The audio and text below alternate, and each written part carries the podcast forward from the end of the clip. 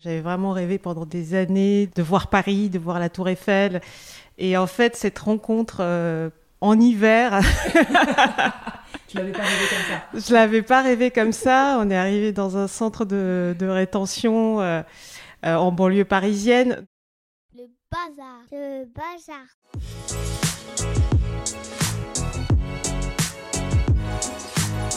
Bienvenue dans Joyeux Bazar. Je suis Alexia Sena et je suis ravie de vous accueillir dans cette quatrième saison.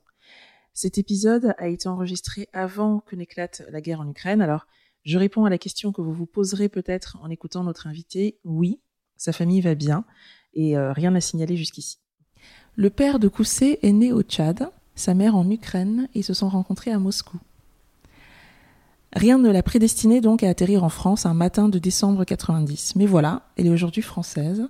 Et on s'est rencontrés à la suite d'un hommage vibrant qu'elle rendait sur les réseaux sociaux, je cite, à mes amis, aux parents de mes amis, aux profs, à mes collègues, aux Français qui m'ont aidé à construire la citoyenne française que je suis aujourd'hui. Bonjour Coussé. Bonjour Alexia. Ça va? Très bien. Ouais. Ok. Toi, tu as rencontré la France à 13 ans, arrivant du Tchad par avion militaire un matin d'hiver. Pour commencer, quel souvenir tu as de cette rencontre? Euh, c'était une rencontre déjà que j'avais beaucoup rêvé. Euh, mm. J'avais vraiment rêvé pendant des années de voir Paris, de voir la Tour Eiffel. Et en fait, cette rencontre euh, en hiver. tu l'avais pas rêvé comme ça? Je l'avais pas rêvé comme ça. On est arrivé dans un centre de, de rétention euh, en banlieue parisienne. Donc c'était assez éloigné de, l'image que j'avais. Mais après, euh, il y avait cette espérance, quoi. Ça veut dire que mm. j'étais euh, déjà à l'orée de beaucoup d'opportunités. Mm. Et donc c'est ça qui était une vraie joie et aussi en, lien avec ce, que, ce dont je rêvais. Mm. Vous êtes finalement installé dans le 11e et tu étais dans ce collège qui était dans le 10e. Est-ce que la mixité du collège a, Comment tu l'as Est-ce que ça correspondait à ta vision de Paris? Est-ce que ça t'a surprise? Est-ce que ça t'a aidé dans ton intégration? Est-ce que rien du tout? La Grange Aubel, euh, c'est un collège un peu spécial puisqu'il accueille euh, pas mal d'élèves qui viennent euh, bah, effectivement en cours d'année ou qui viennent sans parler français. Donc il y, a, vraiment une vraie mixité dans ce collège-là. Mais en fait, moi je suis arrivée, je parlais très bien français. le Tchad est une ancienne colonie. je suis arrivée en troisième effectivement en cours d'année. mais ce qui m'a marqué, c'était ma première rencontre avec bah, des Françaises qui m'ont accueillie mmh. magnifiquement. Et quand elles m'ont accueilli, elles m'ont accueilli pas juste elles, mais aussi euh, leurs parents. Et mmh. c'était mes premières vacances avec elles et la découverte de leur mode de vie. Et rien que euh, ouvrir euh, enfin voir leur frigo ouvert chez elles, bah, c'était déjà une découverte parce que bah, c'était c'était vraiment une autre manière de consommer, de, de tradition, etc. Ouais, les frigos et les supermarchés et tout ça, c'est toujours des, des, grands endroits de rencontre avec avec une culture. Mmh. En fait, les, parents de mes amis, là où ils ont participé, c'est qu'ils ont été eux-mêmes dans leur mode de vie euh, quotidien avec, euh, avec leurs enfants et qui m'ont inclus dans, dans, ce quotidien-là. Donc, ça veut dire qu'ils m'ont euh, bah, effectivement invité en week-end, invité en vacances. Et c'est que c'était très différent de, moi, ce que j'avais vécu et, puis de, ce que ma mère recrée dans, dans, dans, sa famille, puisque bah, voilà, elle n'était pas d'origine française. Alors, sachant que toi, tu as vécu donc à Moscou jusqu'à tes 6-7 ans, et avec ta mère, ensuite, vous avez rejoint ton papa tchadien qui, lui, était rentré au pays euh, d'abord seul, euh, après, ses, après ses études en Russie. Donc, vous l'avez rejoint là-bas. À quoi ressemblait, du coup, cette enfance au Tchad entre tes 7 et tes 13 ans? Elle était euh, vraiment entre, entre plusieurs mondes. Ça veut dire que à la fois, il y avait euh, bah, toute la famille de mon père qui était, enfin, lui, il était orphelin, mais il avait euh, vraiment toute sa famille éloignée. La famille élargie. Hmm. Famille élargie qui vivait vraiment de manière traditionnelle dans les concessions. Et donc, euh, bah, on y passait les week-ends. Donc, vraiment un mode de vie assez traditionnel. De l'autre côté, en fait, il y avait toute la communauté russe de ma mère. Et, et, en fait, bah, là, c'est en fait des femmes russes ou ukrainiennes qui avaient suivi, bah, elles étaient une quinzaine, hein, donc c'était pas grand chose. C'est une petite communauté, mais du coup, qui devait être assez soudée, assez présente, quoi. Très soudée, très présente, et qui était bah, toutes dans la même situation que ma mère, c'est-à-dire qui avait épousé donc des jeunes étudiants africains qui avaient fait leurs études euh, en Russie, et donc euh, qui avaient débarqué avec les mêmes étonnements que ma mère. Les mêmes découvertes. Les mêmes découvertes et les mêmes étonnements. Alors cette, euh, cette rencontre avec la France, elle aurait pu ne jamais arriver, hein, ce que tu disais, rien ne te prédestinait. Euh, alors au Tchad, le couple que, que formaient tes parents et du coup votre famille aussi euh, ont traversé des moments difficiles de, de violences domestiques. Et donc ta mère, ta sœur et toi avez fini par échapper à tout ça, mais simplement en étant au bon endroit, au bon moment et sans la mauvaise personne. Ça s'est joué à ça. C'est exactement ça. C'est vraiment le, vraiment beaucoup de chance. Ça veut dire qu'il y a eu un coup d'État et euh, le jour du coup d'État, mon, mon, père était parti dans sa plantation euh, bah, super loin de la capitale. Et donc nous, on a été réveillés le matin euh, par euh, justement un ami de la famille qui venait nous prévenir qu'il fallait vraiment euh, partir et que euh, et, et, donc très très vite ma mère a réagi, a été se signaler parce qu'en fait l'armée française et ça c'était quand même assez formidable évacuer en fait tous les étrangers mmh. et pas uniquement les Français. les Français. Et donc on a été, donc en quelques heures, on a tout préparé. Ça veut dire qu'on a pris euh, quelques bijoux. Enfin, on avait une valise pour trois, et on a attendu l'armée française qui venait euh, donc maison par maison récupérer des étrangers. Et donc après, on est arrivé à la base militaire et on a attendu. Et là, mon seul stress, c'était qu'à la fin, le coup d'État euh, ne réussisse pas et qu'ils disent bon, bah, tout va bien, tout va bien, rentrez chez vous. et donc euh, voilà. La fausse joie, quoi. ça, tout s'est déroulé euh, de manière assez incroyable. Et vous êtes donc arrivé en France. Euh, cette arrivée en France, elle a aussi été marquée pour toi par un changement de patronyme? euh, mon père, au, au départ, s'appelait Mamat, euh, qui est un prénom, euh, enfin un nom de famille extrêmement répandu au Tchad.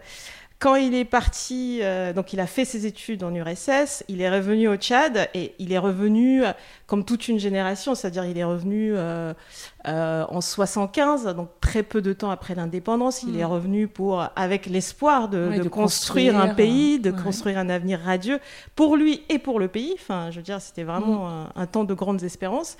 Et il est rentré en changeant de nom. Donc il a choisi de s'appeler Tchadanaï New Mamat. Donc Tchadanaï, c'est mon Tchad à moi. Ouais. euh, new, donc nouveau, du renouveau, Mamat, ouais. quoi. Voilà mmh. le nom du renouveau. Donc moi, j'avais comme nom de famille Tchadanaï.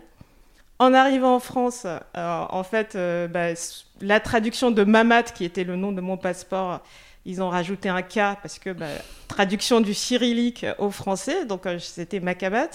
Donc en fait, euh, j'ai finalement pas mal changé de, de nom de famille euh, sur, le, mmh. sur le terme. Des, des tribulations administratives hein, qui Exactement. font que. Mmh.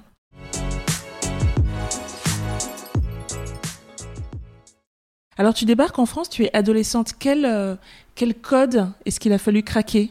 C'est un moment où j'avais vraiment envie de ressembler à tout le monde. L'adolescence, euh... quoi. c'était, euh, c'était vraiment très compliqué parce que je ressemblais pas à tout le monde. Par exemple, bah, déjà en termes de partage de certaines références culturelles, donc euh, c'est la musique, euh, les chansons, euh, donc tout ça. Bon, après ça, ça peut venir assez vite, hein, mmh. donc euh, bon voilà, je, je suis rentrée. Il y a un dedans. temps d'adaptation, quoi. Il y a un temps d'adaptation, mais je suis rentrée dedans.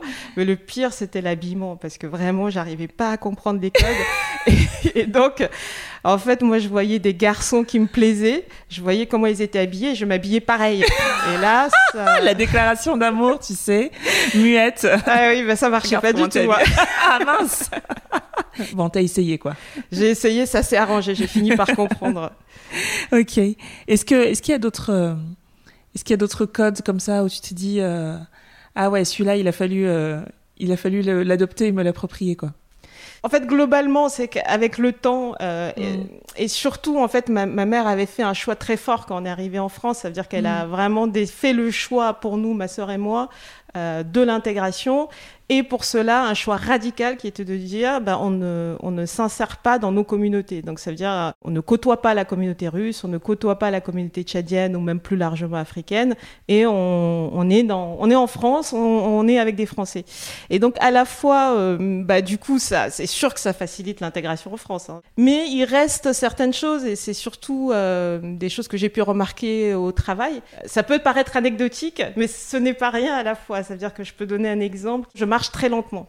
Mmh. Et euh, en fait, euh, bah, au Tchad, euh, marcher très lentement, en particulier pour une femme, bon, bah, c'est quelque chose qui est à la fois très normal et à la fois je vais pas dire valorisé, mais normal en tout cas. Et moi, bon, je, je, je, marche effectivement plutôt lentement. Et c'est vrai qu'au travail, bah, c'est un vrai souci. Parce que déjà, marcher lentement, ça veut pas dire qu'on travaille lentement. Enfin, c'est deux choses qui n'ont rien à voir. Et en fait, dans, dans l'entreprise où on valorise énormément le dynamisme, la vitesse, enfin, on est toujours euh, en train de courir euh, dans ces projets, eh bien, moi, je me suis très vite rendu compte que bah, marcher lentement était un vrai souci. et donc, je me force à marcher vite dans les couloirs. À la fois, c'est rien, mais à la fois, bah, c'est quand même un petit travestissement. Ça, ça dit, ouais, bien sûr. Ça, ça dit, quelque chose. Ça dit quelque chose. Et, et je peux donner un autre exemple, c'est euh, le fait que, bah, par exemple, euh, moi j'ai vraiment été élevée au Tchad dans le respect des anciens. Et en, particulier, une des choses qu'il était absolument impossible de faire, c'était d'interrompre un aîné. Hmm. Euh, et donc, bah, un aîné, on l'écoute avec respect et, et, et pareil dans, dans l'entreprise. Ce qui est valorisé, c'est le mordant. Donc moi, j'ai tendance effectivement à laisser l'aîné parler. et, à et, on te dit, mais il faut le challenger, là, faut y aller, là. Il faut y aller, faut, euh, et, et, effectivement, donc encore une fois, ça, je pense que c'est des, des, choses, des, des petits restes euh, culturels qui sont anecdotiques, mais à la fois qui, qui font partie de tous les petits freins. Euh, mhm. qu'on peut vivre en tant que personne multiculturelle dans une entreprise. Il y a ce parcours d'intégration hein, euh, brillamment réussi, euh, les amis euh, français françaises, les études brillantes, le mariage avec un Français, la belle carrière. Et pour autant, et je fais écho à ce que tu viens de dire aussi, mais tu me disais quand on, quand on s'est parlé il y a quelques mois, tu me disais, je me suis souvent demandé à quoi ça sert d'être multiculturel dans cette société. Tout le monde dit que c'est génial, que c'est génial, mais en entreprise, à aucun moment tu as l'impression que c'est génial. Est-ce que le monde du travail Déjà, est-ce que tu te rappelles m'avoir dit ça ah ben, Complètement, non, mais je le pense toujours, oui. Et alors, est-ce que le monde du travail, c'est la, la, fin des illusions, ou en tout cas la, la limite de, des efforts d'intégration?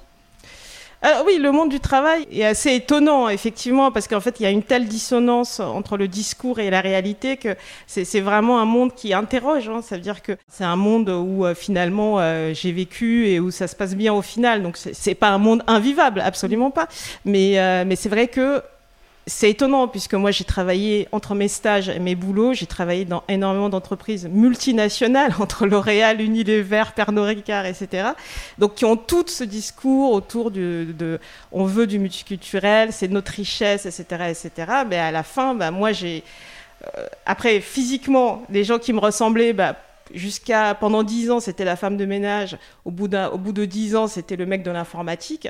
Le fait d'être multiculturel et puis après, il y a le fait d'être racialisé. Donc, c'est ces deux choses euh, mm. qui se rejoignent mais qui ne sont pas les mêmes, mm. qui sont distinctes.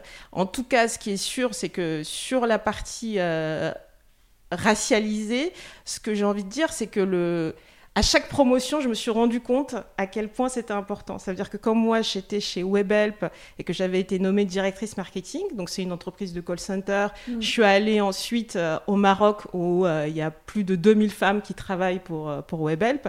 Et il y avait une dizaine de nanas qui s'étaient rapprochées de moi, qui m'avaient pris les mains, qui m'avaient dit Mais c'est incroyable, on est tellement fiers de toi, on est tellement fiers de toi. Et je me suis dit Mais enfin, elles ne me connaissaient pas personnellement, donc c'est absolument pas. elles n'étaient pas contentes pour moi coussée en, tant que personne. Ça veut dire qu'en fait, je représentais tellement. Et le fait de me voir devenir directrice marketing avait été mais, très fort pour elles, donc j'avais été étonnée. Et donc, il y, y, a quand même quelque chose qui se joue et qui est quelque chose de fort. Et ensuite, plus récemment, quand j'étais chez Comexposium et que j'ai été nommée directrice générale, j'ai eu ce même type de réaction. Alors, il y avait beaucoup moins de personnes. Euh, enfin. Là, c'était des personnes qui étaient venues voir de manière individuelle, mmh. mais c'était parfois juste des femmes, juste le fait que ce soit une femme qui soit nommée directrice générale, et après certains, parce que c'était une femme noire. Mmh. Mais, euh, mais du coup, je, je vois bien qu'en entreprise, c'est des enjeux super importants pour beaucoup de monde. Mm, mm. Je, vais poser du coup euh, cette question euh, de manière très directe, hein, une question qui est volontairement simpliste, mais euh, après tout ce qu'on a dit sur ce parcours d'intégration, sur la France et surtout les Français qui t'ont ouvert les bras, qui t'ont accueilli dans leur communauté, et ce que tu dis maintenant sur l'entreprise et cette espèce de décalage, j'ai envie de te demander, du coup, est-ce que ça valait le coup? Alors, je, pense que ça, valait, mais clairement le coup à 200%. En fait, euh, bah, déjà, je, ça fait 20 ans que je travaille, l'entreprise a quand même changé euh, et, et, je vois que ça frémit. Donc, euh, de toute façon, il y a toujours moyen de, de parvenir à quelque chose. Ce qu'il faut, c'est accompagner un mouvement. C'est-à-dire qu'il y a des choses qui changent. Il faut créer de la prise de conscience parce que bah, ça passe par ça, c'est déjà de, de, la prise mmh. de conscience, etc. Et puis l'accompagner, mais ça ne peut que aller mieux. Sur les postes euh, justement euh, à responsabilité que toi tu as pu occuper, est-ce que tu as eu le sentiment d'avoir un pouvoir justement quand tu parles d'accompagner le mouvement? Parce que il y a euh, cette espèce de, double phénomène justement sur la promotion, c'est-à-dire qu'il y a des gens qui se reconnaissent, qui s'identifient, le symbole est important pour eux, et derrière les félicitations, derrière la joie, il y a un espoir. Et en même temps, toi, tu espères avoir été promu pour tes qualités en tant que personne et en tant que, que, que professionnel et pas être simplement un porte-drapeau. Donc il y a l'envie peut-être de faire des choses et en même temps de ne pas être résumé à ça. Comment est-ce que toi tu l'as vécu? Bon, en tout cas, ce qui est sûr, c'est que j'ai eu aucun poste parce que j'étais une femme ou, ou, noire. Enfin, je veux dire, je, je sais pas, je ne lis ça que dans les articles de journaux. c'est un monde ultra compétitif mmh. et clairement, pour l'instant, j'ai jamais ressenti avoir un avantage à être une femme ou à être noire. Enfin, ouais. voilà, c'est pas absolument pas un avantage pour l'instant moi, j'ai espéré, j'aurais aimé faire beaucoup plus pour changer les choses. En fait, euh, à la fois, plus on monte dans la hiérarchie, bah, à la fois, bah, plus on a le pouvoir euh, bah, d'influer, et euh, parfois même sur, sur des petites choses, mais à la fois, on est aussi très occupé à se défendre soi-même. Ça veut dire que... Euh, plus exposé aussi sur ce poste. Voilà, et donc du coup, moi j'ai quand même l'impression d'avoir passé... Beaucoup d'années à me battre déjà pour moi-même, à mm. essayer de, de, de grimper l'échelle, euh, de pas tomber, etc., etc. Et donc, je, je regrette de ne pas avoir fait assez. Ce que j'ai fait euh, sur mes deux postes précédents, c'est de se dire, bon, quand il y a un poste ouvert, bah, d'être sûr qu'il y a des personnes de la diversité qui sont euh, candidats et parce qu'il y a des gens qui me contactent directement sur LinkedIn parce que je suis de la diversité en disant bah, je cherche quelque chose. Mmh. Donc d'essayer de les intégrer dans le processus. Mais après, je, je me suis jamais, enfin j'ai jamais fait de passe droit. Ça veut dire qu'il y a un mmh. moment, si mon manager choisit quelqu'un d'autre, bah, enfin je veux dire voilà. Oui, tu lui fais confiance et je ça lui reste fais sa prérogative. Mais c'est au moins que euh, y ait ces CV-là dans le, la sélection de départ, parce que bah, mmh. c'est déjà une première étape. Après, la deuxième partie qui est de se dire comment est-ce qu'on garde ces profils-là, parce que après sur la rétention, euh, ça, euh, je pense qu'il y a beaucoup de choses à faire et je, pour l'instant, j'ai pas fait grand-chose. Euh, ça, ça m'intéresse de travailler dessus.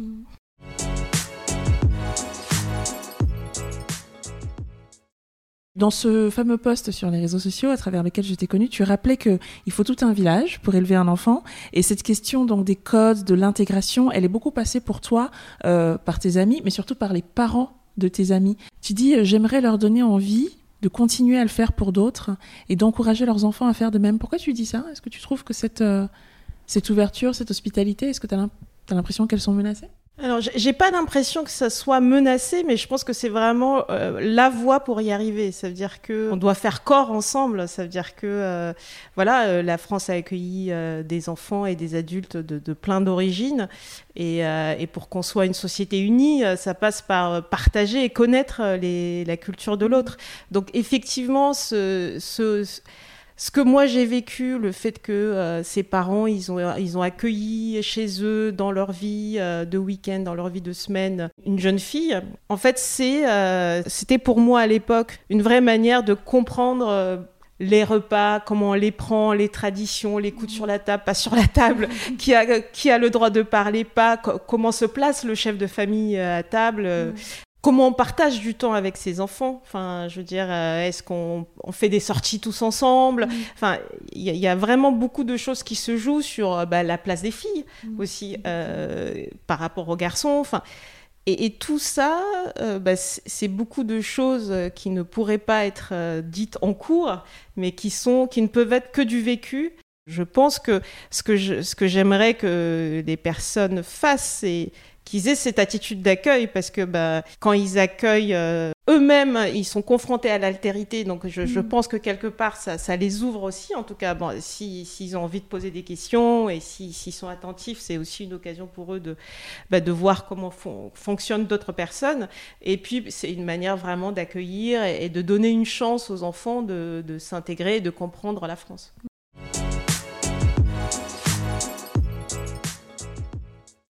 Alors, tu expliquais que une condition qui a, beaucoup euh, favorisé, euh, enfin en tout cas qui a beaucoup influé la manière dont tu as rencontré la France, c'est effectivement cette décision très forte de ta mère pour ta sœur et toi de dire, ben voilà, on, s'intègre à fond et on ne rentre pas euh, ou très peu dans les communautés, qu'elles soient est-européennes ou, ou tchadiennes.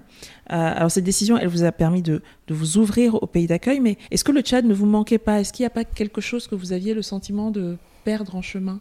Au cours de cette euh, avancée vers la France? Effectivement, euh, sur mon rapport, par exemple, au Tchad, j'ai été éloignée pendant quelques années, mais c'était aussi très lié à mon père. Et c'est là où c'est la force des œuvres culturelles, des œuvres littéraires, c'est que c'est l'arabe du futur de Riyad Satouf ah ouais. qui m'a permis de me réconcilier euh, avec l'image de mon père, parce que j ai, je l'ai remis dans son contexte, mmh. j'ai recompris à quel point ça a été dur pour cette génération-là, et c'est que je me suis beaucoup reconnue dans mon histoire dans cette BD, et ça m'a, euh, ça m'a, oui, ça m'a beaucoup réconcilier. Et donc moi, pendant des années, je me suis euh, ensuite tournée vers, euh, vers la Russie. Donc j'ai pas mal, j'ai bossé euh, sur la Russie. J'ai même envisagé de, de m'y expatrier, mais c'est vrai que bosser avec la Russie m'a aussi montré à quel point c'est quand même un pays où le racisme est hyper important. Enfin, mmh. je veux dire, c'est vraiment, vraiment, vraiment difficile. Et donc au final, je me suis dit bon, pourquoi me battre euh, Enfin, je veux dire, je, je, suis mieux en France, euh, et donc j'ai abandonné mes idées ce de, voilà, de ce projet-là. Et puis je, je me suis euh, bah, plus récemment plus rapprochée de l'Afrique. J'ai passé des vacances. Enfin, voilà, je, je sens que que j'ai envie de, enfin, que je suis en train de de plus explorer cette partie de, de mon identité et encore, j'ai encore beaucoup de choses euh, qui, qui m'attendent, puisque j'ai quand même sept demi-frères et sœurs qui vivent au Tchad et que, que, je ne connais pas encore. Donc j'ai encore pas mal de choses à explorer au niveau personnel ouais. euh, dans cette partie. D'accord. Et d'ailleurs, tu m'as dit, euh, ce qui est génial avec le fait d'être noir, c'est que c'est impossible de clore cette page. Qu'est-ce que tu voulais dire? Bah, Effectivement, euh, je pense que euh, on, on, peut tout à fait être tenté par le fait de nier une identité. En tout cas, on, on peut aujourd'hui, si je veux nier mon identité russe, enfin, euh, je veux dire, ça va passer comme une lettre à la poste, quoi. Il y a, vraiment aucun problème. Euh, mon identité tchadienne, euh, bah, elle... elle... se lit sur toi. Se... Oui, voilà, c'est celle à laquelle, celle, celle à laquelle tout le monde me renvoie. Donc, je ne peux pas la nier. C'est pas possible. Mm au cas où tu voudrais l'oublier, ton miroir te rappelle que. Exactement, et, et, tant mieux, bien sûr. Mm. Alors attention, j'ouvre un sujet qui est peut-être délicat, mais qui est un grand classique de ce podcast, c'est la transmission de la langue. Alors à ton fils, en l'occurrence, hein, euh, tu en es où? Eh bien, c'est la question la plus douloureuse d'avoir de plusieurs identités. Quand il est né, je me suis vraiment posé la question parce que je me suis dit, ben, pour les premiers mots, est-ce que je lui parle russe? J'ai beaucoup tergiversé, puis je me suis dit oui. Donc j'ai essayé pendant euh, peut-être deux mois. Et euh, je me suis rendu compte que bah, c'était euh, difficile pour moi et que j'étais seule.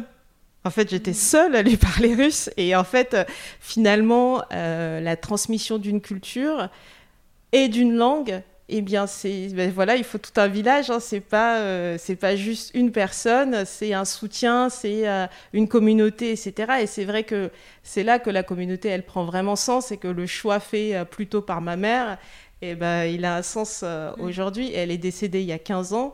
Mmh. moi aujourd'hui, j'ai ma famille en Ukraine, mais je n'ai plus personne à Paris. Et, euh, et, donc, du coup, c'est un choix fort parce que bah, ma famille en Ukraine ne parle que russe et ukrainien. Ouais. Donc, moi, je leur parle par Skype, mais je sais que ça s'arrête avec moi. Ça veut dire que euh, mon fils ne sera pas capable de communiquer avec ma famille. Et donc, ce lien va s'arrêter avec moi. C'est une responsabilité énorme. C'est hyper douloureux de, de, se dire ça. Donc, voilà, euh, tout n'est pas fini. ouais. Voilà, l'histoire, elle peut se réécrire à n'importe quel moment, mais, euh, mais c'est vrai que c'est un choix terrible euh, que mmh. j'ai fait. C'est un sujet qui revient souvent et sur cette question de la communauté, l'épisode avec Maboula Soumaoro, elle expliquait qu'effectivement, le fait qu'elle ne parle pas du là, ça signe, alors pour elle, ça signe à la fois l'échec de la communauté autour des parents, parce que pour le coup, elle, il y avait une communauté, mais malgré ça, voilà, ça n'a pas suffi. et ça signe aussi, pour elle, la, la force, la puissance de la France, en fait, de la France ouais, de cette histoire en fait qui s'est avec un grand H qui s'est immiscé dans le dans l'histoire avec un petit H entre entre sa mère et elle. Bon, elle euh, c'est très c'est très touchant la façon dont elle euh, dont elle en parle.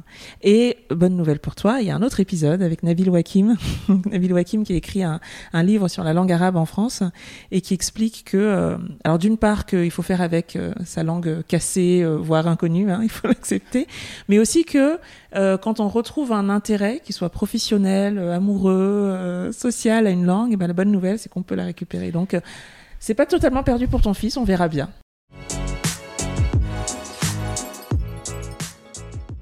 Alors, on arrive à la dernière question, qui est toujours la même pour tout le monde. Koussé, qui es-tu devenu? Je suis clairement devenue quelqu'un de très reconnaissante. Je suis multiculturelle. Pendant des années, je me suis posé des questions euh, plutôt russes, plutôt tchadiennes, plutôt françaises. Et en fait, il n'y a pas d'identité stable. C'est pas stable en fait. C'est que euh, euh, il y a des années, ben, on est plus ça, puis des années plus ça, et puis c'est des rencontres, des moments de vie. Et donc rien n'est jamais figé. Donc être multiculturel, c'est aussi cette fluidité et cette adaptation et le fait de se dire qu'on n'est pas figé. Euh, et, ce que je suis devenue aujourd'hui, c'est clairement pas une identité fixe. Merci Koussé. Merci Alexia. C'était Joyeux Bazar, le podcast de la double culture. Est-ce que ça vous a plu? Abonnez-vous à la newsletter, suivez-nous sur les réseaux sociaux bien sûr. Nous intervenons aussi en entreprise pour créer des conversations profondes et décalées sur la diversité culturelle. Alors parlez-en autour de vous. Merci encore d'avoir prêté l'oreille et à bientôt.